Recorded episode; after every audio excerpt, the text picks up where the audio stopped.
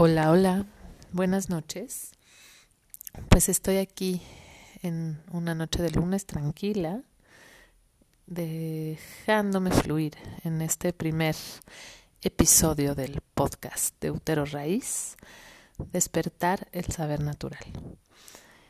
Y es paradójico porque creo que el saber natural vive, nos habita, vive en nosotras, pero se nos ha olvidado hemos dejado que mucho ruido exterior e interior obstruya ese canal entre nosotras y nuestro propio conocimiento intuitivo, nuestro propio saber fisiológico. Con saber natural me refiero a un saber muy fisiológico, a lo que sabe nuestro cuerpo por, por sus ciclos, y principalmente pues a un saber arraigado en nosotras las mujeres, a nuestro aparato reproductivo. Em, mi, mi, propio camino en cuanto al despertar de mi saber natural, em, pues viene muy marcado mm, desde el contacto con mi menstruación a mis 18 años. Conocí a una mujer la abuela Margarita, que bueno, ella es famosa en muchos rumbos del planeta por, por su, su mensaje. Y yo la escuché esta primera vez hablando de la fecundación, ¿no? Ella empieza así sus pláticas para regresarnos el, la conciencia de que somos sagrados, de que esa unión entre el óvulo de nuestra madre y el esperma de nuestro padre, pues eh, es, un, es un evento milagroso. Y que gracias a esa muy particular unión que sucedió en un momento preciso y que milagrosamente logró implantarse en el útero de nuestra madre y, de eso devenimos nosotros, cada, cada individuo, es un milagro entonces. Entonces ella empieza sus, sus pláticas, sus enseñanzas desde esta conciencia de ser una chispa que brotó del amor y que, o, bueno, si no, bueno, brotó de un acto pues energéticamente muy potente que es, que es el acto sexual y de un compartir de, de saberes a su vez y de, de historias y del cual brotamos nosotros. Y bueno, aparte de hacer conciencia de este momento, de nuestra, nuestra concepción, y de poder agradecerles más allá de, de nuestras experiencias a nuestra madre y a nuestro padre por, por su semilla, eh, viene de ahí toda una conciencia también de, de este origen de la semilla femenina ¿no? y de la semilla masculina. Eh, en lo particular, bueno, me falta adentrarme en todo un gran mundo de, conocimiento del, del, hombre y de sus ciclos y de su, su gran sabiduría también fisiológica.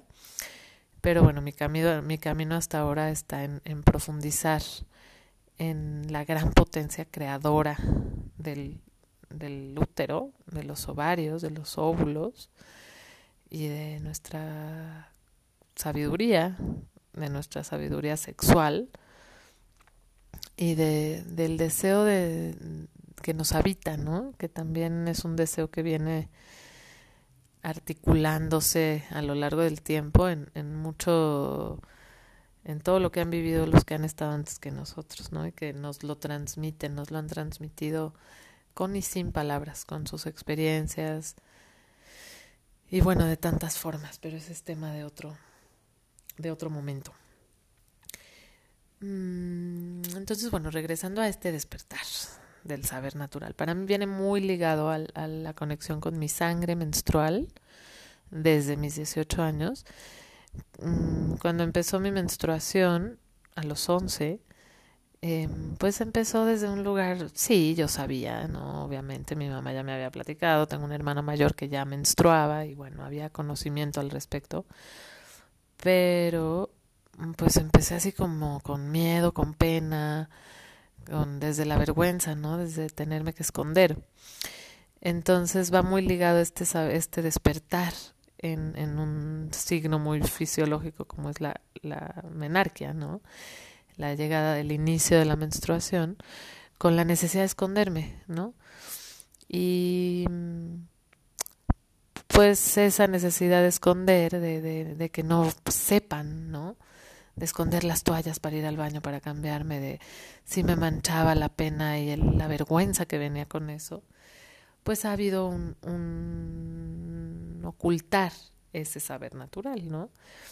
Y es ocultarlo en muchos sentidos, ocultarlo en cómo nos expresamos, en cómo nos vestimos, en cómo manifestamos lo que queremos o lo que no queremos, en cómo nos vamos a respetar, en cómo ponemos límites y pues aprendemos a no mostrarnos, ¿no?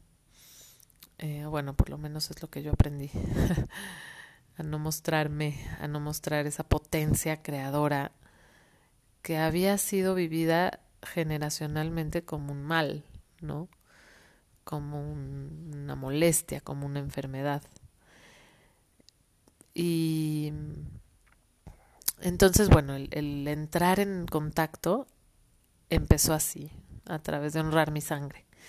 Cuando la abuela Margarita nos cuenta de, de pues este milagro de la fecundación y del origen de la semilla, pues viene un, un gran despertar de la relación con mi sangre y de el usar mi sangre como una referencia de mí misma, ¿no? Como, como un ciclo, como un regresarla a la tierra y ver que, que, es algo que está saliendo de mí para tomar otras formas. Y ya han pasado muchos años desde eso y lo ahora lo, lo entiendo y lo he practicado de muchas maneras, la, la relación con mi sangre. Y evidentemente la relación con mi sangre al, convertirme en mamá también tomó otros matices, ¿no?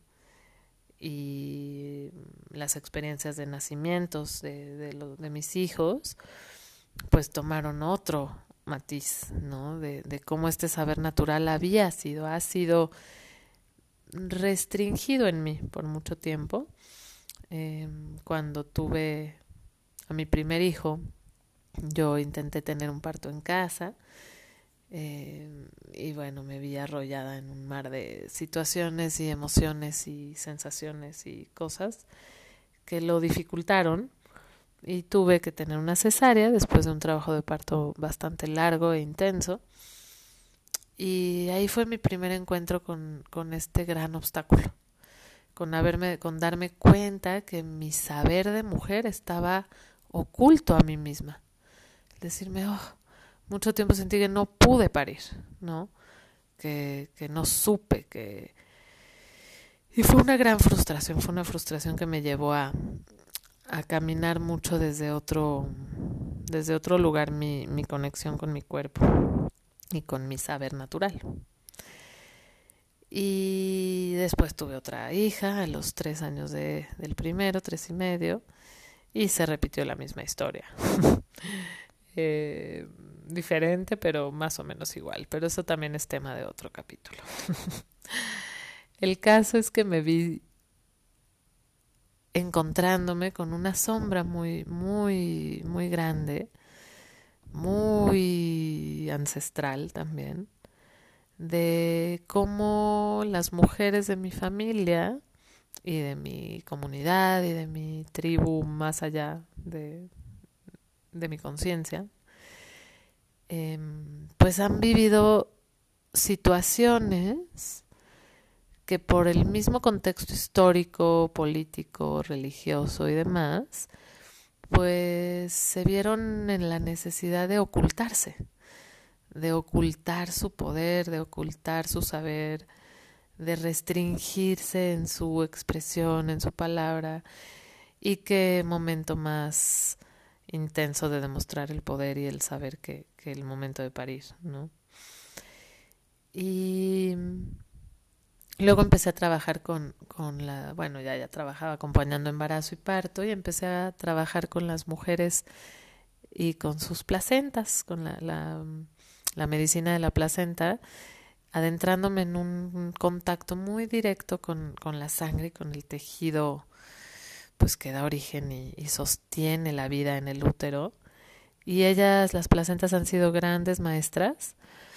Y es mucho desde ahí que, que hablo de este saber natural, de este saber que nos habita, que podemos acceder a él a través de, de nuestra sangre, a través de nuestro tejido muscular, eh, pélvico, uterino, vaginal, y no eh, todo, todo el espacio pélvico contiene toda nuestra nuestra historia y la historia de las que nos han antecedido porque las las mujeres vivimos las experiencias desde la entraña y la entraña es eso es el útero es el tejido que nos vibra y que nos que late eh, articulando de alguna manera en ese tejido, como dando, como si fuera una esponjita que ha recibido ahí, pues pérdidas, abusos, sometimiento, eh, miedo y, esta necesidad de esconderse. ¿no? Imagínense si nos vamos a pensar, eh, ¿no? hace tantos años las mujeres en la Edad Media, pues eh, les, les robaban a los bebés o se los quitaban o no la las esclavas tenían que tener a los hijos de el señor feudal nada más porque sí y se los arrebataban para que pasaran como los hijos de la reina o de, de no de la señora que no podía tener hijos y entonces pues embarazaban a una para robarle al hijo en cuanto naciera y, y que y eso marca nuestros úteros y los ha marcado y ahora estamos en un momento de regreso, de regreso a, a casa, de que necesitamos recuperar, reparar y reclamar todo ese desarraigo. Y eso es el saber natural, es volvernos a arraigar. Y desde ahí, las que conocen mi trabajo y han hecho algunas de mis terapias y cosas, pues se basan mucho en sentirnos al respirar, en sentirnos desde nuestro centro, desde nuestra raíz pélvica, uterina, vaginal. El piso pélvico, el periné, contiene muscularmente, sus fibras contienen la, la, estos momentos en que nos retenemos por miedo, en que retenemos la libre expresión de nuestra sexualidad, de nuestra energía vital, de nuestras ganas de conocer el mundo y que mm, se ve limitado constantemente por el mundo de afuera, ¿no? Constantemente nos vemos en la necesidad de tener que contener esa libre ese libre movimiento de nuestra energía. Entonces, cuando vamos al encuentro de, de, de eso, de eso que nos habita, pues simplemente consentir al respirar nuestro piso pélvico, nuestra vagina, nuestro útero, poder respirar ahí, sentir lo que estamos sintiendo, empezamos a recuperar nuestro saber, empezamos a recuperar de qué me estoy hablando yo desde un aspecto muy profundo, muy fisiológico también. ¿Cómo me estoy contando mi realidad? Y es así que entramos en ese contacto. Y si le unimos a la práctica de respirar en, en este espacio pélvico y todo lo que contiene, el ir conociendo nuestros ciclos, el ir conociendo la energía de nuestros ovarios y para qué están, para qué, a qué nos están invitando en su fisiología. Al conocer nuestras hormonas y ver nuestros cambios fisiológicos, emocionales, mentales, de habilidades, en los diferentes momentos de nuestro ciclo podemos entonces también acceder a nuestro saber natural y, guiarnos en base a él, tomar decisiones en base a él, eh, detenernos, poner límites, expresar en nuestras relaciones lo que necesitamos o lo que no necesitamos y vamos teniendo ese despertar de una manera muy natural, porque nos estamos conectando con esa voz. Para empezar hoy este podcast, saqué, ya ven que yo saco cartitas de diferentes oráculos que tengo, y tengo uno que hace mucho no sacaba, Se llama Sacred Path Cards. Es de... Em, bueno, no, no sabría ahorita cómo explicarles. Perdón, pero me me quise meter por un lado y que no tenía muy preparado el, toda la introducción. Pero saqué una carta que es el chal, el shawl, y es el regreso a casa. Es esta explicación de cómo cuando toda la pues no la, la invasión, la conquista este por manos de los españoles a nuestras tierras americanas, pues toda la sabiduría nativa poco a poco, ¿no? Se fue perdiendo en cierto sentido, aunque no, pero se fue teniendo que ocultar. Muchos tuvieron que, que eh, someterse, ¿no? Y rendirse y desconectarse un poco de ese saber natural y de su propia historia para pues sostener la vida, ¿no? Para, para subsistir. Y entonces habla que eh, ha habido y a lo largo del tiempo van habiendo un llamado de estas estructuras pues mm, que van dando origen y que están basadas en un saber natural cíclico de la naturaleza y de los humanos y de todas las fuerzas universales y cósmicas que necesitamos volver a adoptar, a apropiarnos de ellas, y entonces el chal representa este regreso a casa, este cobijo que la sabiduría natural, la tierra, sus ciclos, sus formas, nos permiten tener, o bueno, nos entregan algunos cobijas, nos cubren con eso para regresar a nuestra casa, ¿no? Y ese regreso a casa para mí pasa por principalmente regresar a nuestro cuerpo regresar y a nuestro cuerpo de mujeres a nuestra raíz y autoconocernos de nuevo desde ahí, reconocernos cada ciclo porque cada ciclo somos distintas y vamos cambiando y se van gestando nuevas cosas en nosotras. Le vamos dando movimiento a través de nuestro aparato reproductivo a mucho. Entonces ese regreso es un regreso muy fisiológico, y más allá.